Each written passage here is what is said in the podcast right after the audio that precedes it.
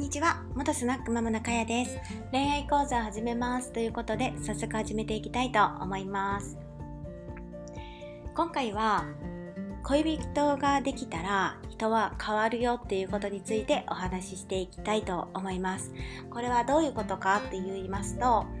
えー、例えば、え、今はそんなにね女らしくないだとか通の、えー、友達に毛が生えたようなねあんまり意識してないような女性だとしてもですねもしあなたと付き合いだしたりすると、えー、あなたが望むようなえー、理想のね彼女になろうとするんですね。なのであの今本当にぴったりな女性でなくても、まあ、例えば男性でなくてもあの全然気にすることはなくてですねとりあえず付き合ってみるっていうのがあの本当に相手の方をね変える、えー、ポイントになるのではないかなと思っています。これはですね、まあ、関わる人が変われば人は変わるっていうことですね。まああの例として2つほど挙げていきたいんですが私はですね過去に、えー、タバコを吸い出したんですね、えー、もう、え何歳だったかな。ね、10代の時は吸ってなかったんだけどその20歳の時から飲みに行くようになったりとかしてその時の友達がみんな吸っていたりとかして自分はさほど吸いたくもないのにその一緒にいるメンバーで、えー、本当にヘビースモーカーになっちゃったんですよね。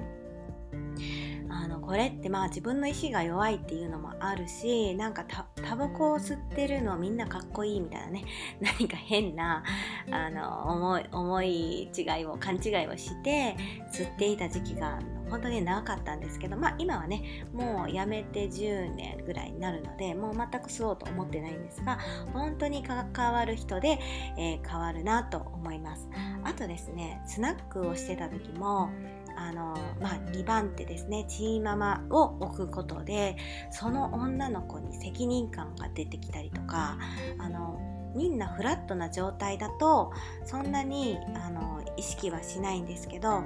あのやっぱり責任感まあ何でもですね仕事で、えー、の役職を与えてあげるとかするとあの自然とね頑張ろうとするんですよね。なのであの立場だとか、まあ、状況が変わればそれに応えようとするので今本当にその彼女が自分の本当の理想ではなかったとしてもあのあなたのえーと、望む、えー、彼女になろうとして、えー、可愛くもなるしあの行動もね女らしくもなると思うのであのそんなね落ち込まないでまずね付き合ってみるっていうのが、えー、一番ね彼女を変えるか、えまあ、彼氏もですね変える、え近道なのかなと思います、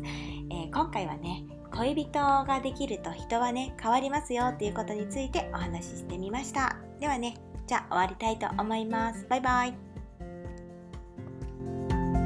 Música